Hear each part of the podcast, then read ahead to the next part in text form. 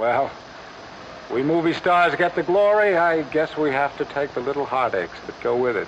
Fasten your seatbelts. It's going to be a bumpy night. You heard him? Star. Clearly, fame isn't everything. Oh, stop being such a drama king. Tell me this, do they have auditions for television? Frankly, my dear, I don't give a damn. Right, Mr. DeVille, I'm ready for my close-up. Bonjour et bienvenue dans le bulletin du cinéma. Je suis Jade et aujourd'hui pour ce 13e numéro comme pour tous les suivants, je suis accompagnée d'Olivera. Bonjour Au programme aujourd'hui, notre top 2 des sorties streaming de la semaine et à la une, notre rubrique dédiée au road trip au cinéma. On s'éloigne de la routine et de nos vies ennuyantes et on part loin, très très loin.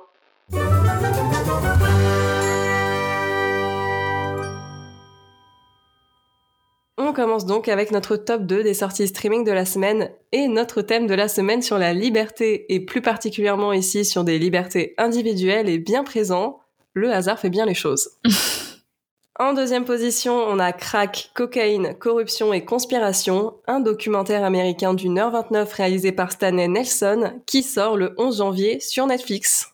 Dans ce documentaire, on nous présente de façon complexe et détaillée l'arrivée sur le marché du crack, un dérivé de la cocaïne, une drogue puissante et malheureusement très bon marché qui va se populariser dans les années 80.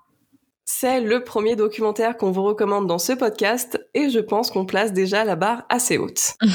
Alors, oui, c'est un documentaire, donc on a bien évidemment des images d'archives, ce qui est ma partie préférée, et des interviews. Mais pour vous montrer l'importance de ce documentaire, je vais faire un petit point historique et commencer par l'ancien président Nixon et sa guerre contre la drogue. Je mets des gros guillemets, car on sait tous maintenant qu'il ne cherchait pas à éradiquer la drogue, mais que son but était au contraire de stigmatiser les Noirs et ainsi d'entraîner une répression contre eux. C'est un climat de tension avec les Afro-Américains et leur bataille pour avoir des droits civiques, et en plus, avec la guerre du Vietnam, les opposants étaient nombreux. Il cherchait donc à décrédibiliser ces deux parties de la population américaine, et le crack était l'option qu'il a choisie. Le crack étant donc une drogue privilégiée par les Noirs, tandis que pour les Blancs, c'était plus la cocaïne qui est plus chère, sa campagne de guerre contre la drogue, je remets les guillemets, a donc servi à mettre l'attention sur les Noirs qui d'ailleurs, je précise, ne consomment pas plus de drogue que les blancs, pour que le reste de la population identifie la drogue et son trafic à eux. Oui, c'est dégueulasse. Et voilà le contexte de ce documentaire très important que je vais m'empresser de regarder pour en apprendre encore plus sur cette période de l'histoire.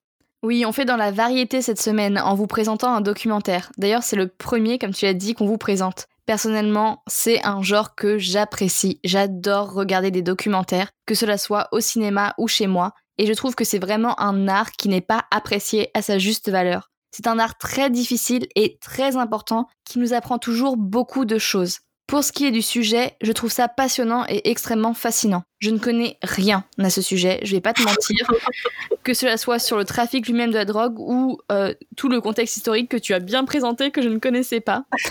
Et je ne sais même pas exactement ce que sont les effets précis que peut avoir le crack. Et oui, je suis jeune et innocente, mais j'ai hâte de pouvoir en apprendre plus sur ces dérives illégales. Comme tu l'as dit, le documentaire utilise des images d'archives et cela rajoute une couche de profondeur au propos du film. Et j'aime énormément les documentaires pour cette raison bien précise. J'ai vraiment très hâte. Et en première position, on a One Night in Miami, un drame américain d'une heure 54 réalisé par Regina King, avec notamment Kingsley Benadir, Eli Gorey, Aldis Hodge et Leslie Odom Jr., qui sort le 15 janvier sur Amazon Prime Video. Dans ce film, Regina King met en scène quatre personnalités noires qui ont fait l'histoire. Malcolm X, Mohamed Ali, Jim Brown et Sam Cooke, en inventant une soirée fictive où les quatre hommes se seraient retrouvés dans une chambre d'hôtel à Miami pour fêter la victoire de Mohamed Ali contre Sonny Liston, un autre boxeur. S'ensuivent des discussions animées et des débats sur la situation politique de leur pays et des réflexions poussées. Alors, je suis justement en train de regarder la série Qui a tué Malcolm X sur Netflix. ok, je reparle de Netflix alors que c'est un film Amazon Prime Video. J'arrête ça. Mais tout ça pour dire que je continue dans ma lancée avec ce film et que c'est parfait. Encore une fois, ça tombe bien.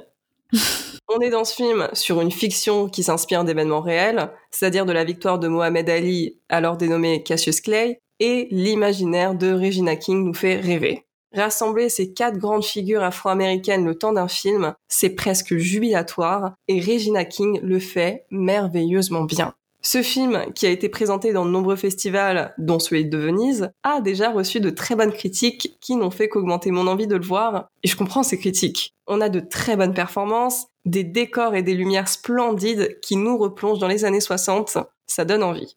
Ce que j'apprécie aussi dans cette bande-annonce, c'est qu'elle nous montre seulement de quoi va parler le film et nous donne envie de découvrir l'histoire. Un mystère plane autour de ce que ces quatre grandes figures vont faire en se retrouvant ensemble, mais on sait qu'on va être fasciné par leur combat pour leurs droits civiques, leur liberté et même plus que ça, pour le pouvoir. Oui, on est en 1964, donc en plein mouvement américain des droits civiques, et Regina King mêle d'ailleurs des images d'archives à sa fiction. C'est donc tout naturellement que ce film se retrouve en première position de nos sorties streaming cette semaine. Oui, voilà le film que j'attends cette semaine. J'adore les films historiques, ils peuvent toujours m'apprendre de nouvelles choses, et je suis sûre que cela sera le cas avec ce film quatre personnalités noires extrêmement importantes se retrouvent ensemble pour fêter donc la victoire de Mohamed Ali. Les performances d'acteurs ont l'air très bonnes et le casting est impeccable et très ressemblant. Et heureusement, car je pense que c'est un film d'acteurs avant tout, où le plus important est le scénario et le jeu des acteurs qui savent le mettre en valeur. Les couleurs de l'ambiance tamisée me plaisent, le sujet est à moitié fictionnel et donc ouvre plein de possibilités. Bref, j'ai vraiment très hâte. Et d'ailleurs, ce film a été adapté d'une pièce de théâtre, et cela se ressent dans la mise en scène. En effet, l'action se déroule, si j'ai bien compris, uniquement dans la chambre d'hôtel à la manière d'un plateau de cinéma. Perso, ça me fait un peu penser au prénom, le film français. Alors, c'est vraiment deux salles, deux ambiances, mais j'adore ce procédé et j'adore le voir au cinéma. Et il n'y a pas de pourquoi pas cette semaine. et non. Et voilà, c'était notre top 2 des sorties streaming de la semaine. N'hésitez pas à nous dire en commentaire quel film vous tente le plus cette semaine.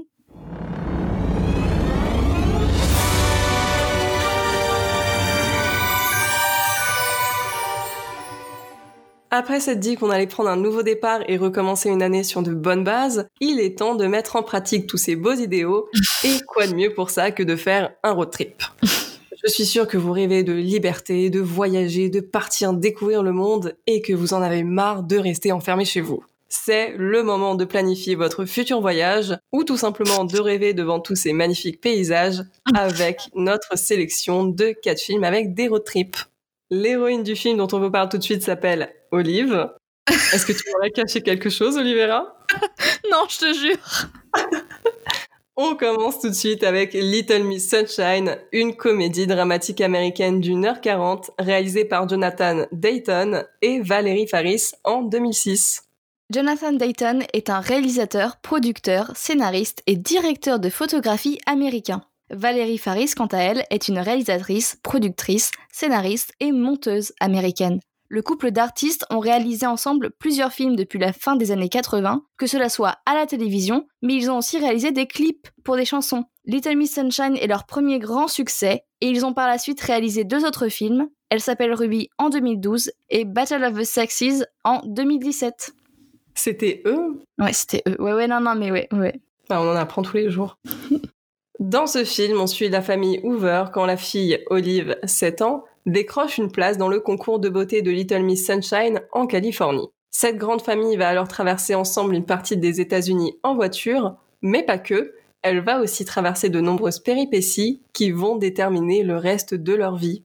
Vous pensez que votre famille est dysfonctionnelle? C'est que vous n'avez pas rencontré les personnages de Little Miss Sunshine. Ici, on est face à une famille qui a totalement perdu ses repères. Le père est persuadé que le monde n'est constitué que de deux catégories, les gagnants et les perdants. Le grand-père est accro au sexe et aux drogues et se comporte comme un véritable ado. L'ado de la famille est en pleine crise existentielle et l'oncle dépressif vient de faire une tentative de suicide. Seule Olive, la petite dernière, et sa mère semblent aller relativement bien. Comme quoi, nous les filles, on est quand même les meilleures. Dès la puissante scène d'introduction, on nous présente ainsi les différents membres de cette famille qui vont donc tous être forcés de collaborer ensemble pour amener Olive, la petite dernière, au concours de Little Miss Sunshine. Olive est une petite fille pleine de vie, toujours heureuse et qui amène le bonheur autour d'elle dur de lui résister. Sa bonne humeur est contagieuse et elle est prête à tout pour aller jusqu'au bout et réussir à participer au concours pour lequel elle a été sélectionnée. Enfin, le dernier personnage du film, et peut-être le plus important, c'est bien entendu le van qui conduit toute la petite famille.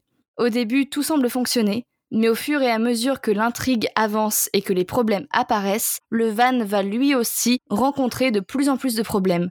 Il est utilisé en tant que métaphore visuelle puissante, et ça marche. Petite info inutile qui me fait sourire, tous les acteurs ont fait plusieurs sorties en public avant le tournage en jouant leur personnage pour s'entraîner à avoir une vraie dynamique de famille et ça marche. On croit à 1000% à cette famille qui a du mal à parler plus de deux minutes sans se crier dessus.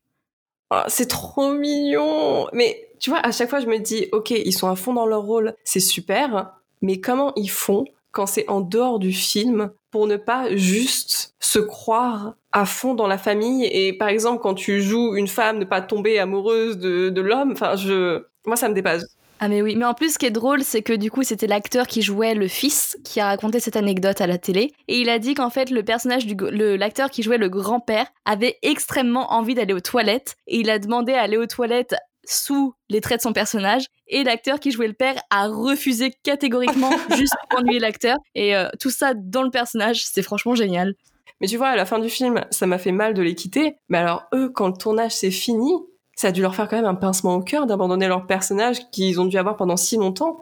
Mmh, ça doit faire un vide. Mmh. mais bon le film oh là là cette transition mais bon, après tout, ils sont habitués, c'est ça pour chaque film, mais euh, c'est vrai que c'est dur, quoi. Ah bah, faut bien qu'ils méritent leur salaire, hein. c'était mon côté jalouse. Voilà, c'est bon, c'est passé. C'est bon, on a rigolé, c'était pas déprimant. Go Alors, je vais revenir moi aussi sur l'introduction et les personnages parce que je suis désolée, mais cette introduction est parfaite. Mm. On a le film qui s'ouvre sur une petite fille, donc Olive, interprétée par Abigail Breslin, qui rêve de gagner un concours de beauté. Elle regarde même en boucle des vidéos de cérémonie pour se préparer à la victoire. Et honnêtement, je dois avouer que je fais pareil avec les Oscars. J'ai déjà mon discours de prêt, donc soyez gentils si vous voulez que je vous rajoute dedans.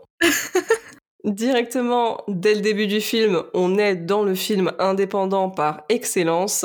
Mais est-ce qu'on s'en plaint? Non. non. on adore ça. Vive les films indépendants. La musique mélancolique, l'histoire déchirante mais aussi positive, la dominante de couleur orange, le vieux combi Volkswagen, tout y est. Et c'est une très belle introduction, je le redis, parce qu'elle nous montre ce dont il va parler, le positif, le négatif, la classe moyenne, et aussi donc les gagnants et les perdants. On voit alors les différents membres de la famille qui nous sont présentés encore une fois de façon très intelligente, c'est-à-dire chacun dans un moment caractéristique de leur quotidien. On voit mhm. le père interprété par Greg Kinnear qui donne une conférence sur comment être un gagnant et réussir sa vie en neuf étapes. Et je suis même pas sûre qu'il y ait neuf personnes dans la salle. non, je confirme. Ils sont quatre, je crois.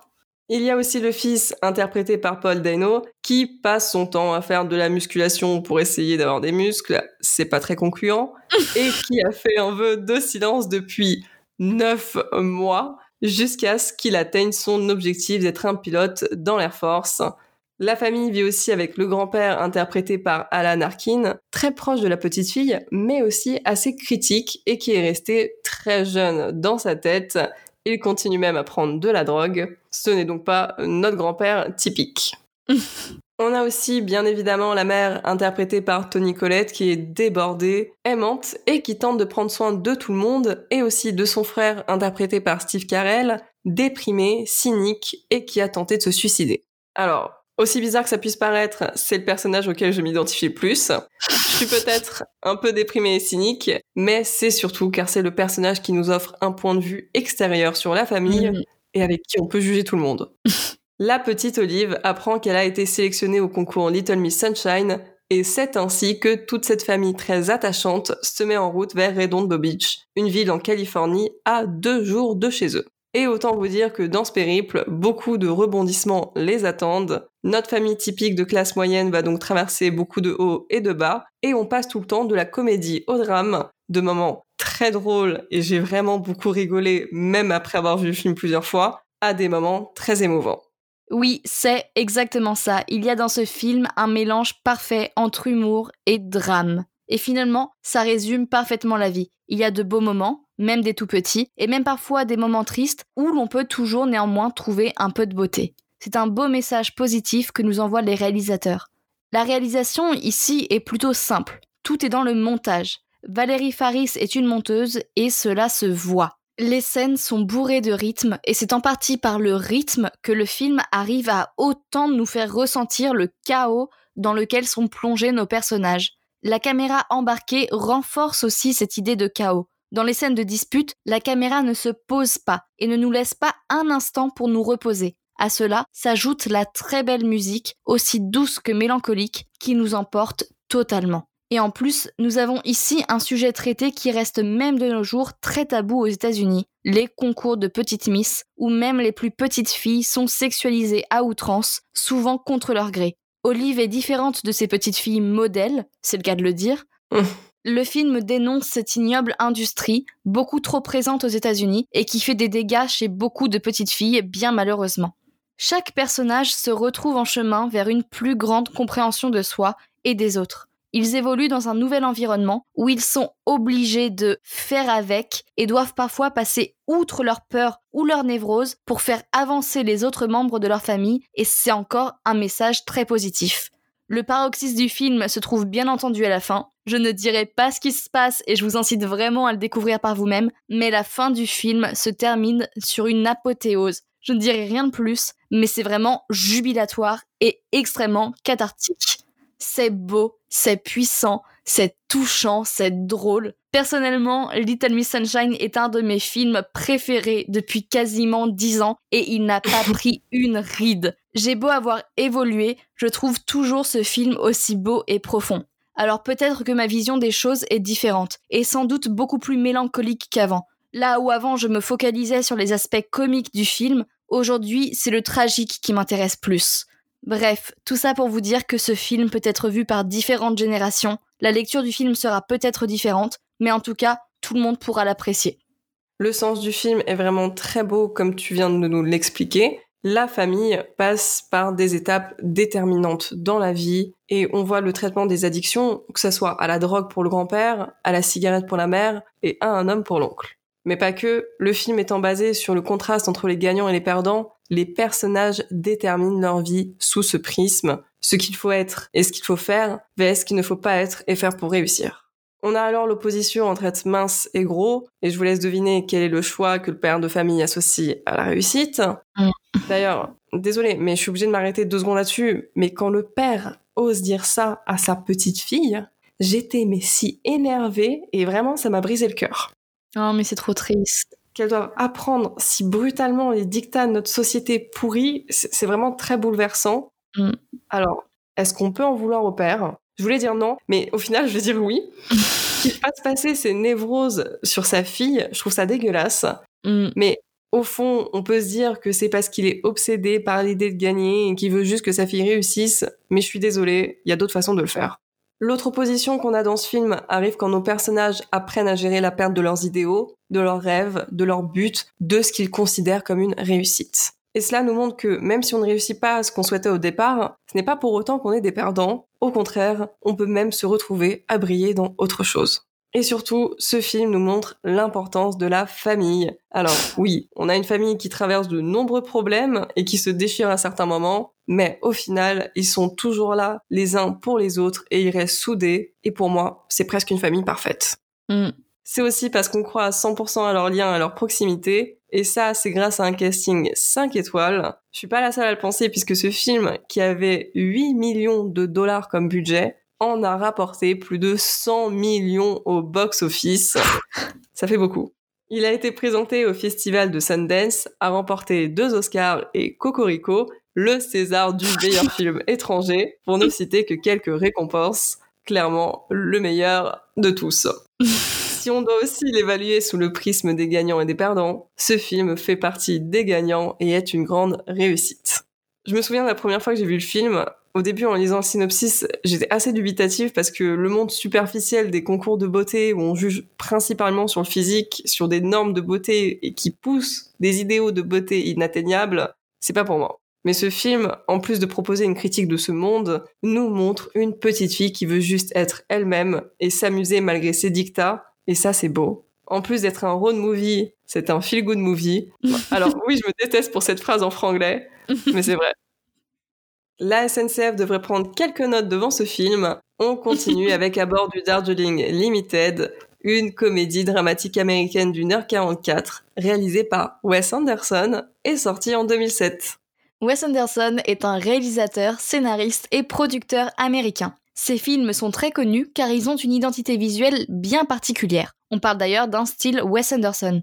En effet, ces films possèdent tous des plans symétriques avec des décors, des costumes et des accessoires très recherchés et des couleurs extrêmement vives. Il atteint un certain niveau d'estime au sein des cinéastes américains indépendants avec son film Rushmore, et c'est aussi ce film qui lui permettra d'être connu du grand public. Depuis, ses films sont très souvent sélectionnés par de nombreuses cérémonies prestigieuses. Par exemple, son film Moonrise Kingdom a fait l'ouverture du Festival de Cannes en 2012.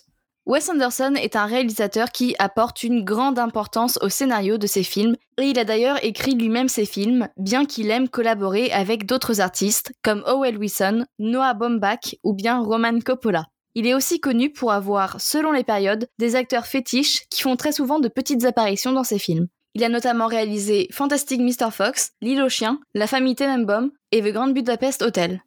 Dans ce film, on suit trois frères qui ne se sont pas parlé depuis la mort de leur père il y a un an et qui font ensemble un voyage en train à l'initiative de l'un d'entre eux. Cette quête de spiritualité et de renouvellement de leur lien fraternel tourne au cauchemar et ils se retrouvent avec encore plus de problèmes qu'au départ. Mais c'est peut-être bien ça qui leur permettra de mettre de côté les vieilles rengaines et les traumatismes du passé.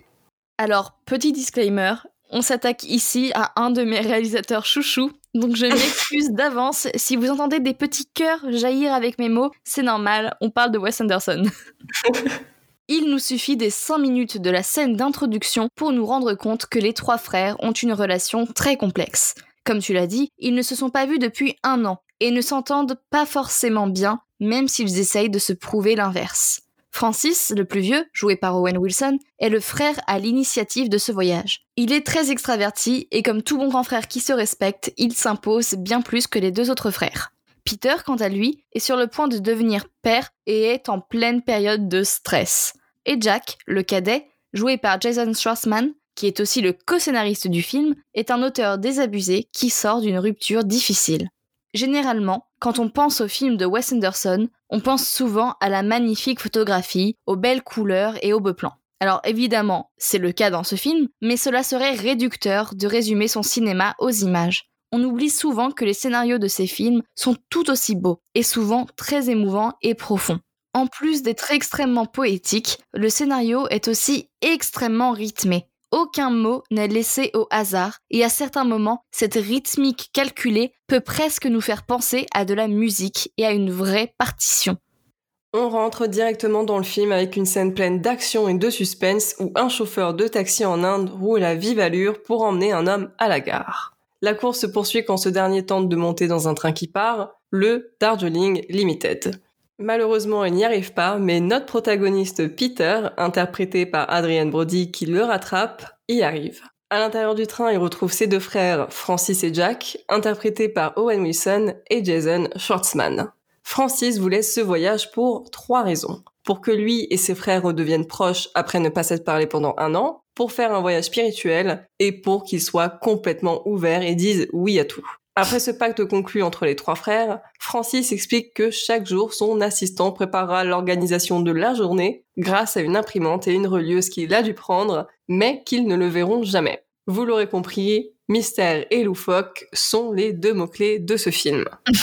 en parlant de mystère, il y en a un gros, ce qui est arrivé à Francis. En effet, pendant tout le début du film, il parle avec des bleus et des bandages partout sur le visage sans même expliquer à ses frères ce qui lui est arrivé. On apprend par la suite, grâce à une longue et précise explication, qu'il a eu un accident de la route et que c'est ça qui lui a fait réaliser l'importance de la famille et de ses frères. Autre problème là-dessus, aucun des trois n'a de nouvelles de leur mère. Les trois frères ont bien des ressemblances, mais aussi des différences, et c'est ce qui apporte beaucoup d'humour au film. Francis parle beaucoup et donne beaucoup de détails alors que les deux autres parlent peu et se ressemblent vraiment rien que physiquement. Ils sont aussi plus proches face à Francis qui prend toutes les décisions pour eux et se comporte plus comme un père. Leurs relations sont un peu plus compliquées que cela, et les trois aiment prendre des médicaments forts et se les échanger, mais aussi semer la discorde entre eux, et ils parlent donc chacun dans le dos des autres. Il y a une rivalité, une jalousie fraternelle, surtout quand ça concerne le père de famille décédé. Et laissez-moi vous dire que ce road trip en train est plus que mouvementé. Il leur arrive que des problèmes et au final, ils passent leur temps à courir derrière le Darjeeling Limited, mais pas que. Ils sont toujours à la ramasse et passent leur temps à courir derrière leur vie, leurs relations fraternelles et leur mère. Leur voyage spirituel ne se passe donc pas comme prévu, au contraire, ça tourne à la catastrophe. Et quand ils s'essayent à la spiritualité, ils sont bien loin d'y arriver, mais encore une fois, attention, c'est le moment philosophique de ma critique pour ce film, c'est ces changements de plan qui bouleversent leur vie et qui les aident à réaliser, à surmonter certains traumas. Mais guérir prend du temps et ce n'est pas si simple que ça. C'est encore un road trip qui permet de retrouver sa liberté et sa paix d'esprit en se déchargeant de tous ces traumas qui les hantent et de se concentrer sur ce qu'il y a d'important et bien évidemment qui est très axé sur la famille. Autant vous dire qu'il m'en faudrait un. Comme on est habitué avec les films de Wes Anderson, la réalisation est très soignée. Dans ce film, la caméra est presque un personnage à part entière grâce au mouvement choisi. Elle n'hésite pas à faire des allées-venues entre les différents personnages, comme si elle était un témoin direct qui se trouvait à l'intérieur du film et cherchait sans cesse à suivre du regard les différents personnages lors de leurs disputes, comme si nous-mêmes on était dans les scènes. Il n'y a pas un plan en trop. Ils sont tous parfaitement calculés. Wes Anderson a ce talent qui fait que chaque plan serve parfaitement l'histoire tout en restant très beau. La bande son est aussi très intéressante car elle est originale avec des musiques indiennes mais aussi plus surprenant ou en tout cas moi ça m'a surprise des musiques en français. Ici, le road trip est, comme tu l'as bien expliqué, vraiment vu par les trois frères comme un voyage initiatique. Enfin, comme tu l'as bien dit, d'abord par Francis. Il ne s'agit pas d'arriver à une destination précise, à moins qu'on parle de la destination de leurs esprits censés s'élever grâce à ce parcours quasi mystique et spirituel. Et c'est assez intéressant car c'est d'ailleurs le seul film de notre sélection où les héros font ce choix d'eux-mêmes de vraiment faire un voyage pour le côté spirituel et qui veulent vraiment en sortir grandis. On a des caméos d'acteurs très connus qui ne servent à rien dans l'histoire et je trouve ça super drôle de les utiliser pour au final ne rien en faire. Faut pouvoir se le permettre et lui, il le peut. Ce que j'aime aussi dans les films de Wes Anderson, c'est qu'il arrive à prendre des personnages ordinaires et à les plonger, grâce notamment aux décors très détaillés, dans Mhm. des univers fantastiques, mais qui sont en même temps communs à notre monde. Je sais pas si ce que je viens de dire fait sens, mais c'est ce que je si. ressens. Ah mais complètement. En fait, il, il illumine la beauté du quotidien. Waouh, c'est beau. C'est vraiment très beau. C'est surtout ces films qui sont beaux. Wes Anderson, s'il te plaît, écoute-nous. En plus, euh, il habite à Paris, donc euh, je pense qu'il parle français. Vraiment, il habite à Paris? Ah oui, oui, il habite vraiment à Paris. Pourquoi je l'ai jamais croisé? Ah bah, très bonne question. Voilà. C'est ce que je me pose aussi. Bon bah, je pense que Wes Anderson va pas faire euh, ses courses au champ du coin, mais quand même. Maintenant, il faut qu'on parle de sa réalisation. Ce n'est Mm. pas un secret, je l'adore et c'est aussi un de mes réalisateurs préférés. Lui aussi a le droit à ses affiches chez moi. Sa réalisation dans ce film suit bien évidemment son style si particulier. Il utilise beaucoup de travelling entre les personnages et des zooms. Cela donne du mouvement à son récit. La caméra les suit, les devance, les abandonne, se fait rattraper par eux. Tous les moyens sont bons pour donner un dynamisme rempli de sens. Ce n'est pas tout. Ces films ont toujours des couleurs vibrantes qui se contrastent. Ils donnent beaucoup d'importance aux décors, aux détails et aux accessoires, et ceux-ci sont remplis ici de couleurs bleues et orange. Il arrive parfaitement à rendre ce train très vivant et coloré. On retrouve aussi des objets phares de ces films, des valises et des lettres. Et bien sûr, il joue beaucoup avec ses accessoires et son décor. Par exemple, après que Jack est couché avec une femme, il ouvre sa valise et prend une fiole avec l'inscription La petite mort. C'est assez explicite et ça se passe d'explication. Le style de Wes Anderson se définit aussi par un contrôle absolu du cadre, donc bien évidemment lié au décor avec la minutie qu'il emploie pour contrôler tout ce qui apparaît à l'image, mais aussi dans sa symétrie avec le placement des comédiens. Il aime aussi enfermer ses personnages dans un cadre. On a donc un cadre dans un cadre. Par exemple, quand les personnages regardent à la fenêtre du train, Wes Anderson va filmer l'encadrement de la fenêtre autour d'eux. Tout ça pour dire que j'attends avec impatience son prochain film de French Dispatch, qu'on aurait dû voir à Cannes, mais à cause de ce satané Covid, on va rester poli, sa sortie a été repoussée. L'attente est juste interminable. Non mais on y croit, un jour on le verra ensemble au cinéma.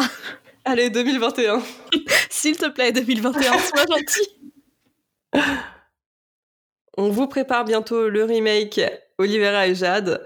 C'est parti pour Thelma et Louise, une comédie dramatique américaine de 2h10 réalisée par Ridley Scott en 1991. Ridley Scott est un réalisateur et producteur britannico-américain. Il démarre sa carrière en réalisant plus d'une centaine de publicités et commence sa carrière dans le monde du 7e art avec son premier film, Les Duellistes, qui est salué par la critique et obtient notamment le prix spécial du jury au Festival de Cannes. Il entame ensuite une période remplie de films de science-fiction comme Alien, qui est d'ailleurs considéré comme un des meilleurs films de ce genre, mais aussi Blade Runner, lui aussi un film culte. Il se diversifie dans les années 90, mais ne retrouve pas le succès de ses débuts. C'est dans les années 2000 que son succès revient au galop avec Gladiator. Ridley Scott est reconnu pour son style visuel, très concentré et qui dégage une atmosphère propre à chaque film. Il est parfois qualifié de réalisateur peintre. Il a d'ailleurs suivi une formation de peintre aux beaux-arts, ceci explique cela, et cela se sent dans ses films. Au mouvement de caméra complexe, il préfère se concentrer sur l'essence des scènes qu'il tourne. Il a notamment réalisé 1492 Christophe Colomb, Prometheus et Seul sur Mars. Deux amies, Thelma et Louise, lassées par leur vie monotone et leurs mauvaises expériences amoureuses, décident de partir en week-end. Malheureusement, le week-end tourne court quand Louise tue un homme qui voulait du mal à Thelma. Leur cavale va alors leur apporter bien des changements et va bouleverser leur existence. On démarre l'histoire avec deux protagonistes au caractère qui semblent bien différents. D'un côté, nous avons Thelma, qui vit sous la coupe de son mari qui se montre abusif avec elle et évolue dans un environnement qui n'est clairement pas propice à son bonheur. C'est sans doute pour ça qu'au premier abord, elle semble aussi très terre à terre. De l'autre côté, nous avons Louise, qui, elle, est beaucoup plus joueuse, insouciante et très espiègle. Louise prend beaucoup plus d'initiative, et c'est d'ailleurs elle qui passe à l'acte en tuant l'homme qui essayait de violer son ami le film arrive rapidement à dresser leurs portraits en les plaçant dans leur contexte de tous les jours. La maison pour Thelma et le restaurant pour Louise qui est serveuse. Et c'est parce que cette présentation est si bien faite qu'un contraste direct se crée avec les femmes que l'on voit dans la voiture en plein road trip. Quand Thelma arrive dans cette voiture, on assiste à une quasi-libération et transformation. Elle change sa tenue, sa coiffure, boit et va même jusqu'à faire semblant de fumer une cigarette qui appartient à Louise. À partir de ce moment, la voiture représente un environnement sain et elle peut se permettre de montrer plus de sa personne. Il y a donc une grosse évolution pour les personnages. Encore une fois, ici, le road trip est prétexte au parcours initiatique, qui va faire évoluer les personnages dans un nouveau cadre et qui les oblige à grandir rapidement. Cette évolution se voit au niveau des dialogues, mais aussi des tenues adoptées par nos deux protagonistes. On va commencer par le commencement avec le générique qui nous montre des grandes routes désertiques américaines et cette musique d'aventure un peu country qui nous met directement dans l'ambiance de ce road movie. Mais est-ce qu'on en doutait? Bien évidemment, la musique est composée par Hans Zimmer. Puis le film démarre sur Louise, interprétée par Suzanne Sarandon, une serveuse extravertie, très sociable, en gros, juste une personne très fun. Elle a bien besoin de vacances à force de travailler dans ce grand diner et on peut la comprendre. Ça tombe bien puisqu'elle part avec son amie Thelma interprétée par Gina Davis en week-end. Mais ça, c'est si le mari de Thelma la laisse, que dis-je, l'autorise à partir. Vous l'aurez compris, c'est pas le mari de l'année, au contraire. Il lui parle mal, il n'en a rien à faire d'elle, tant qu'elle cuisine et qu'elle se tait, tout va bien.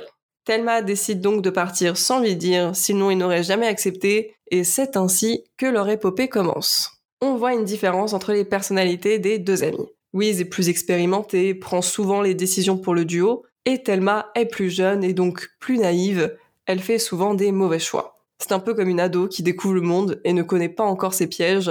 Être enfermée par un mari abusif, ça donne ça. Thelma veut donc juste s'amuser pour son seul week-end de liberté, mais elle ne se rend pas compte que tout le monde ne lui veut pas du bien, Encore une fois, c'est un plaisir d'être une femme. Le premier soir de leur week-end, elle décide de s'arrêter dans un bar pour faire une pause après leur journée de route. Thelma y fait une mauvaise rencontre avec un homme qui la frappe et tente de la violer alors qu'elle a trop bu. Louise arrive pour prendre sa défense, mais les choses dégénèrent et elle finit par lui tirer dessus. Honnêtement, vu comment c'était un gros porc, est-ce qu'on peut lui en vouloir? Non. Merci. Leur cavale commence donc de cette façon. Oui, car quel autre choix avait-elle? Se rendre à la police? Louise est contre cette idée car notre merveilleuse société ne les aurait jamais crues puisque Thelma avait dansé avec lui dans la soirée. J'aimerais dire qu'elles ont fait le mauvais choix en n'appelant pas la police, mais malheureusement, ce n'est pas aussi simple que ça. Mais bon, si on peut juste s'arrêter deux secondes sur ce choix horrible d'emmener en week-end une arme, alors oui, je suis le genre de personne qui prend trois fois trop d'affaires en week-end, mais quand même, elle a abusé là. Oui, c'est vraiment ça. Ici, le road trip a un réel enjeu. Si les deux femmes sont attrapées, elles savent très bien qu'elles auront à faire face à des conséquences extrêmement graves, et cela rajoute directement de la puissance au film. On voit les courses poursuites en voiture, mais aussi des dialogues qui sont parfois violents, même entre les deux amis, ce qui peut parfois surprendre. Ce film, par certains aspects, se rapproche du western. Déjà par la musique de Hans Zimmer, comme tu l'as dit, qui est ici d'ailleurs bien différente à ce à quoi il a pu nous habituer ces dernières années, mais aussi par les magnifiques paysages du sud des États-Unis, que cela soit avec les magnifiques images colorées du Grand Canyon ou bien la manière précise de filmer la ville américaine lambda. Les propos de ce film sont complètement engagés et le film soulève des questions importantes sur le consentement et sur la culpabilisation des victimes et c'est rafraîchissant de voir un film de 1991 parler de ça. Finalement, les deux femmes au caractère bien différent vont devoir ensemble gérer un problème qui les dépasse complètement. Au fil du film, elles se jouent des conventions et se réapproprient des codes dits masculins pour rendre justice, et cela donne des scènes jubilatoires et très bienvenues.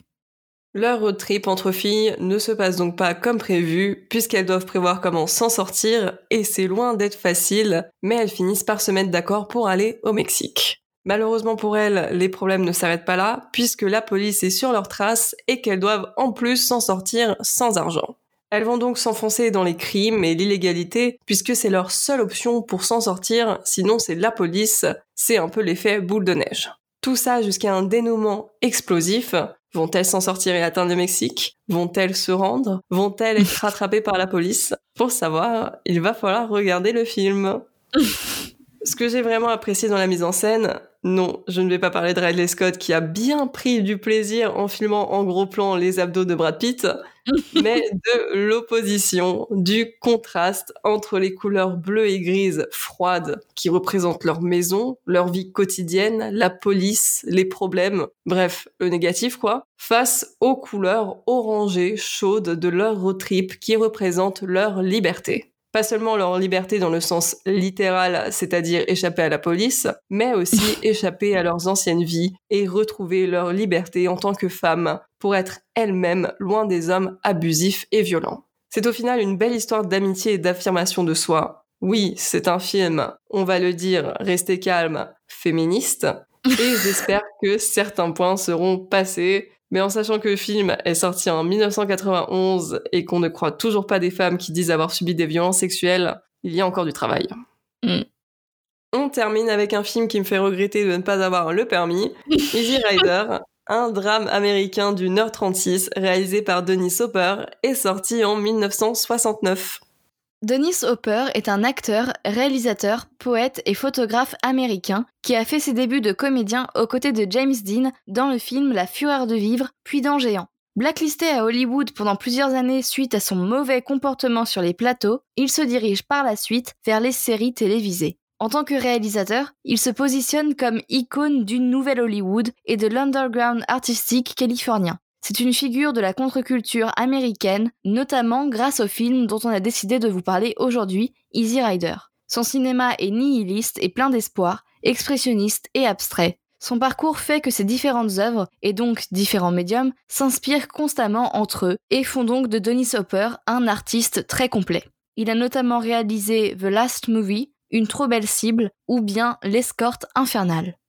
Dans ce film, nous suivons deux jeunes hommes, Wyatt et Billy, qui, après avoir gagné de l'argent en vendant de la drogue, décident de prendre leur moto et de quitter Los Angeles pour entamer un road trip jusqu'à la Nouvelle-Orléans et ainsi participer aux fêtes de Mardi Gras. Malheureusement, leur parcours s'annonce compliqué et leur vision de la liberté va s'entrechoquer avec celle d'une Amérique puritaine. On s'attaque ici à un véritable classique du cinéma américain. D'ailleurs, Easy Rider a été sélectionné en 1998 pour être conservé par le National Film Registry de la Bibliothèque du Congrès américain, car c'est un film qui a eu un apport significatif pour le cinéma américain, mais aussi de façon plus large pour la culture des États-Unis. Et oui, rien que ça. Les premières minutes sont surtout axées sur la contemplation. Il n'y a pas beaucoup de dialogue, et cela nous plonge dans cette ambiance si particulière qui constitue le film. Et dès le début, nous assistons à de gros plans sur le drapeau américain dessiné sur la moto du personnage principal. Le symbolisme est fort et l'on comprend directement la thématique du film. On retrouve ici les paysages typiquement américains qui sont ceux qui nous viennent en tête lorsque l'on pense au pays de l'oncle Sam. Denis Hopper se joue des clichés, mais finalement, sont-ils très éloignés de la réalité? Hum, je crois pas. Dennis Hopper réussit très bien à transmettre ses idées grâce à sa réalisation. Il y a de très belles images en contre-jour, mais aussi des plans séquences assez longs. On est toujours assez surpris par les changements entre les scènes. En plus de cela, se rajoutent des transitions frénétiques avec des quasi-images subliminales, sans doute un écho aux effets que les différentes drogues peuvent avoir sur nos esprits, mais encore une fois, je ne pourrais pas vous le dire, je suis jeune et innocente et je ne connais pas les effets de la drogue.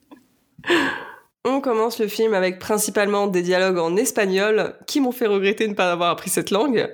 Non mais moi j'ai fait LV2, mais je te dis pas que j'ai forcément compris. Qui se souvient de toute façon de sa LV2 Je crois pas grand monde. bah voilà, pas moi. Mais plus sérieusement, on assiste à un trafic de drogue et nos deux protagonistes, Wyatt interprété par Peter Fonda et Billy interprété par Denis Hopper, qui se font beaucoup d'argent. Tout ça presque sans dialogue, avec juste le son d'un avion qui décolle derrière. Puis c'est parti pour de la musique rock, pendant que nos deux amis préparent leur moto et débutent leur road trip en direction de la Nouvelle-Orléans pour Mardi Gras. Des musiques sur le thème de la drogue, de la liberté et des motos bien sûr s'enchaînent alors sur des paysages de route américaines. On remarque donc dès le début un traitement du son et de la musique prédominant qui va prendre une place très importante dans ce film. Les musiques accompagnent et décrivent toujours le parcours des deux amis et donc ce qu'on voit à l'image, et ce parcours est très empreint de la culture hippie. Rien de surprenant vu l'année de sortie du film. Ils vivent donc en toute liberté, dorment à la belle étoile et roulent toute la journée sur les routes désertiques américaines en prenant l'hospitalité chez des inconnus sur leur chemin pour manger ou pour réparer leur moto. Et je dois admettre que voir ces paysages défiler avec de la musique ou juste le silence et le vent, c'est presque hypnotisant et ça fait rêver. Mm. Bien sûr, qui dit culture hippie dit qu'ils donnent une grande importance à se déterminer eux-mêmes, à faire de l'argent à leur manière et à revenir aux choses simples de la terre et de la nature. Ils prennent sur leur chemin un autostoppeur qui a abandonné sa vie en ville pour vivre en communauté dans la nature, et c'est là qu'ils le déposent. Ils vont s'arrêter un peu dans cette communauté, et le film nous montre encore un peu plus les rêves et les accomplissements de cette jeune génération hippie. Ça peut paraître un peu anecdotique de s'arrêter aussi longtemps dans cet endroit et de nous montrer tout cela, mais maintenant, en 2021, c'est limite un peu historique de voir cette façon de se comporter et de vivre. Mm. Ici, il n'y a pas vraiment d'enjeu road trip. Il permet quand même d'aller à un point A, Los Angeles, à un point B, la Nouvelle-Orléans. Mais ce manque d'enjeu bien précis, on va dire, marque l'esprit insouciant de la communauté hippie qui vit au jour le jour et profite de chaque instant sans réellement se préoccuper du lendemain. Le film, comme tu l'as bien dit, cherche donc à nous dépeindre la communauté hippie des États-Unis, et par certains moments, des plans en caméra embarqués sans musique peuvent facilement nous faire penser à un documentaire, comme si Dennis Hopper avait cherché à coller le plus possible à la réalité. La musique, par exemple, est toujours utilisée à des moments bien précis du film. La plupart du temps, les personnages à l'écran sont en mouvement, ou bien les véhicules sont en mouvement. Ou alors, la musique est intradiégétique, c'est-à-dire qu'elle fait partie intégrante de l'histoire. En tout cas, elle résonne vraiment avec l'écho des motos des personnages. Si vous voulez découvrir un symbole de la culture hippie et en apprendre plus sur ce courant de pensée et sur la manière avec laquelle cette communauté évolue au fil des années, je ne peux que vous conseiller ce film qui saura à tous les coups vous plaire.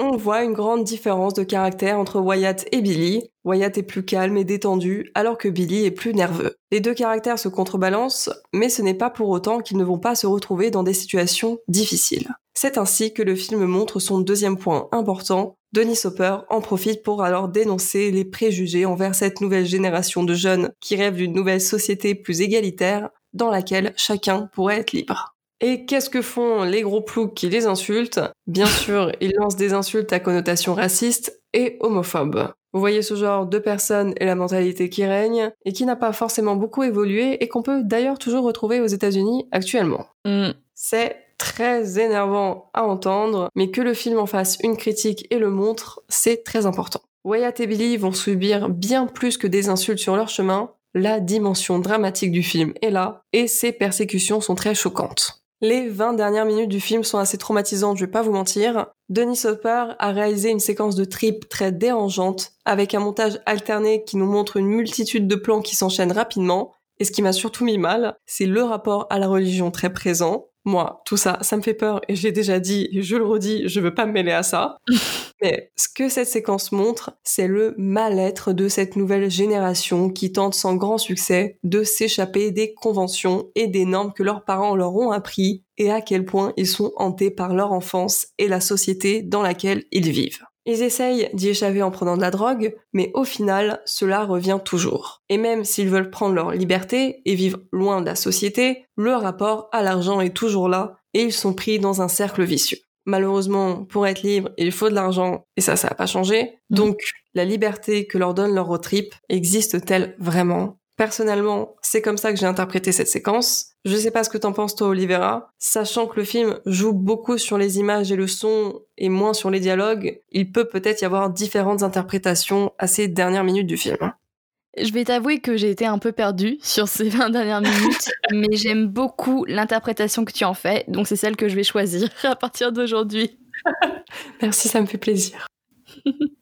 Et voilà, on vous laisse vous faire votre propre opinion si vous regardez le film. En tout cas, c'est la fin de ce 13e épisode du Bulletin du cinéma. Si vous avez aimé l'épisode, n'hésitez pas à le partager autour de vous. Vous pouvez aussi nous suivre sur nos réseaux sociaux, Instagram, Twitter et Letterboxd, at Bulletin du Ciné, et nous dire en commentaire les films que vous avez vus cette semaine. À la semaine prochaine À la semaine prochaine What about us? We'll always have Paris. Hasta la vista, baby. I wish I knew how to quit you. I'll be back. Louis, I think this is the beginning of a beautiful friendship. After all, mine is another day. Carpe diem. Seize the day.